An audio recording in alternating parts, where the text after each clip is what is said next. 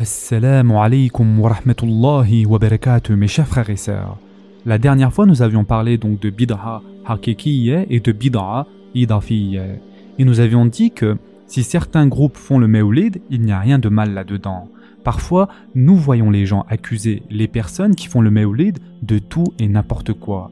Il n'y a rien de mal là-dedans. S'ils veulent le faire, c'est leur choix, du moment que cela reste dans le cadre de l'islam, c'est-à-dire dans le cadre du Qur'an et de la Sunna.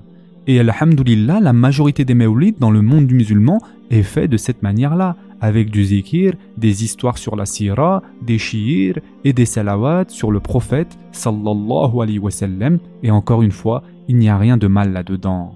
Ensuite, bien évidemment que la position de Ibn Taymiyyah est très sensée, yani plus on est proche de l'original, mieux c'est, c'est ce que dit Ibn Taymiyyah, et donc plus on est proche de ce que faisait le prophète sallallahu alayhi wa et ce que faisaient les compagnons, cela ne peut être que mieux, c'est ce que dit Ibn Taymiyyah. Et le fait est que cela n'est pas que mieux, mais cela reste surtout plus sûr pour nous. Car le problème ici, c'est que ces petits changements, avec le temps, et à force d'ajouter en fait telle et telle chose, cela devient tellement gros qu'on est très loin de la base. Et au bout de 10-20 générations, qu'est-ce que l'on risque d'obtenir? On risque d'obtenir quelque chose de totalement différent. Ce que nous devons comprendre ici, mes chers c'est que même parmi les Sahaba, il y avait des débuts de tension concernant ce sujet. Et l'un des exemples classiques de ceci est la compilation du Mus'haf par exemple. Lorsque Omar an est venu à Abu Bakr an afin de le pousser à compiler le Mus'haf, qu'est-ce que Abu Bakr an a dit? Il s'agit essentiellement ici du camp qui est le plus conservateur. Abu Bakr an a dit Comment pourrais-je faire quelque chose que le prophète sallallahu alayhi wa sallam lui-même n'a pas fait?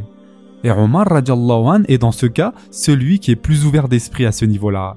Et on peut dire la même chose lorsque Osman radiallahu an, afin d'éviter qu'il y ait plusieurs versions de Qur'an, Osman radiallahu an a demandé la destruction de tous les musraf sauf les copies du musraf original. Et Ibn Meswoud radiallahu n'était pas d'accord avec cela. Il a dit pourquoi devrais-je faire cela? J'ai entendu le Coran directement du prophète sallallahu et j'ai accepté l'islam même avant toi. Et c'était son point de vue à lui.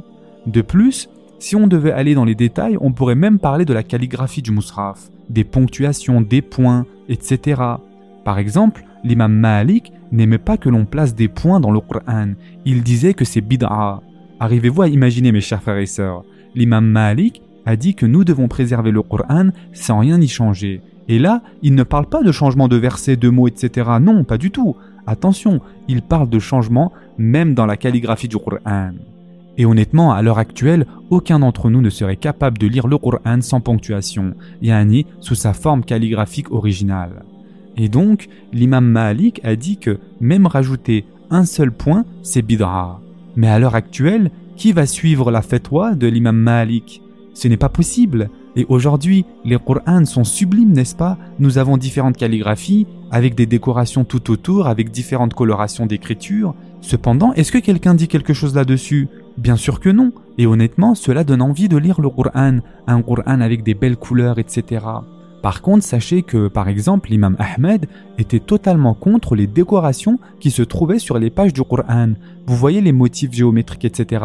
Il n'aimait absolument pas cela et il disait que ça aussi c'est bid'a. Et oui, on comprend très bien que les personnes de cette génération voulaient garder la pureté et ne rien modifier même s'il s'agissait seulement de l'apparence du Qur'an. Car bien évidemment, depuis le début, on ne parle pas de modification du message, on parle de l'aspect visuel et esthétique. Mais pour vous et moi, cela nous aide fortement d'avoir un Qur'an avec toutes les ponctuations nécessaires, cela nous facilite la lecture, n'est-ce pas? Ou encore parlons aussi de l'élection ou plutôt de la décision du khalifa. Le fait que Abu Bakr an a nommé Omar an pour être le khalifa.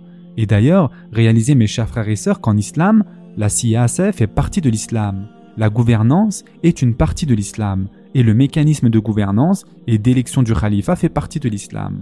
Car le prophète sallallahu alayhi wa sallam n'a pas dit Abu Bakr, tu seras le khalifa après moi. Non, et donc Abu Bakr an a dit à Omar Je veux que ce soit toi. Ou encore un autre sujet par exemple Comment enseignons-nous l'islam à l'heure actuelle de façon professionnelle yani? On divise l'islam en des cours et des matières différentes, n'est-ce pas? Par exemple cours de fiqh, de tawsir, de hadith, de aqidah. Et à votre avis, mes chers frères et sœurs, vous pensez vraiment que les sahaba avaient des cours d'aqidah le jeudi de la semaine et un cours de fiqh le lundi de la semaine? Non, ça ne marchait pas comme ça. Ou encore le système des madrasas, etc. Yani toutes ces choses, les sahaba ne le faisaient pas. Et d'ailleurs, mes chers frères et sœurs, dans les premières générations de l'islam, tout était dans la tête. Le savoir se transmettait oralement. Et c'est pour cela qu'il a fallu environ 170 ans avant de voir naître le premier livre de hadith, c'est-à-dire le livre de hadith de l'imam Malik el-Muwatta. Pourquoi il a fallu autant de temps à votre avis? Parce que les gens n'aimaient pas cela, ils ne voulaient pas que le savoir et les connaissances soient dans des livres, ils voulaient que les gens étudient auprès des personnes qualifiées afin d'éviter ce que l'on a à faire actuellement avec les autodidactes. Et aujourd'hui, par exemple, une personne qui va lire deux livres de tafsir va s'autoproclamer en tant que professeur de tafsir. Celui qui va lire par exemple les deux sahih, Bukhari et Muslim, va se qualifier de savant en hadith. Malheureusement, c'est ce qu'il se passe aujourd'hui. Mais bref, retournons à notre sujet. Et donc, mes chers frères et sœurs, si on regarde la Ummah, à l'heure actuelle, même les cercles les plus conservateurs ont adopté des pratiques qui ne se trouvaient nullement dans les premières générations de l'islam. Et ceci est un fait et il considère ceci comme une partie intégrante de l'islam et il n'y a pas de problème avec ça encore une fois. Par exemple, comme vous le savez, il y a cette pratique courante dans de nombreux pays musulmans et qui est d'ailleurs devenue la norme, qui est de fait de terminer le Coran dans sa totalité durant les Terawih. Et même Omar n'a pas fait cela, d'accord? Et donc, même dans le Haramain et partout dans le monde, de Fatiha à Ennas, il va y avoir un hatim du Qur'an en lisant un juz par jour pendant le Terawih, n'est-ce pas? Et donc, les gens attendent quoi en retour? Ils attendent qu'Allah subhanahu wa ta'ala les récompense pour avoir assisté à cette récitation coranique durant tout le mois de Ramadan. Et encore une autre chose qui est techniquement bid'a idafi, mais il n'y a vraiment aucun mal, encore une fois, là-dedans. Par exemple, le dua à la fin du khatim du Qur'an. Dans le Haramain, une longue dua à la fin du khatim du Qur'an qui dure environ deux heures de dua, mes chers frères et sœurs. Est-ce que le prophète sallallahu alayhi wa sallam a déjà fait ça? Aucun des sahaba non plus ont fait ça. Aucun des tabi'un n'a fait ça. Yani ceci est bien un rituel religieux, mais cependant, est-ce que cela pose problème? Non, bien sûr que non. Et donc, mes chers frères et sœurs, tout ça pour dire et vous faire comprendre que le spectre concernant les bidras est très très large et la zone grise qui se trouve à l'intérieur de celle-ci aussi. Par exemple, il y a aussi un autre problème qui revient, c'est le fait de lire le Coran pour les gens qui nous ont quittés. Yani par exemple votre père vous manque, votre mère vous manque ou n'importe qui de votre famille et vous vous dites je vais réciter le Coran, je vais réciter Yasin et leur envoyer ça. La majorité des grands oulémas de l'islam ont autorisé cela, même Ibn Taymiyyah a autorisé cela yani même les savants les plus stricts concernant ce sujet ont dit qu'il n'y a rien de mal là-dedans. Cependant, mes chers frères et sœurs, vous serez incapables de trouver ne serait-ce qu'un seul hadith dans lequel le prophète sallallahu alayhi wa a autorisé de lire le Coran pour les défunts. Ou encore un récit ou un essai d'un sahabi qui a dit lisez le Coran pour vos morts. Et donc les gens se sont dit si faire sadaqa faire le hajj pour les défunts est autorisé, pourquoi pas lire le Coran pour nos défunts en espérant que cela les aide dans l'au-delà? Et donc les ulémas ont autorisé ce genre de petit ajustement, si on peut dire ça comme ça.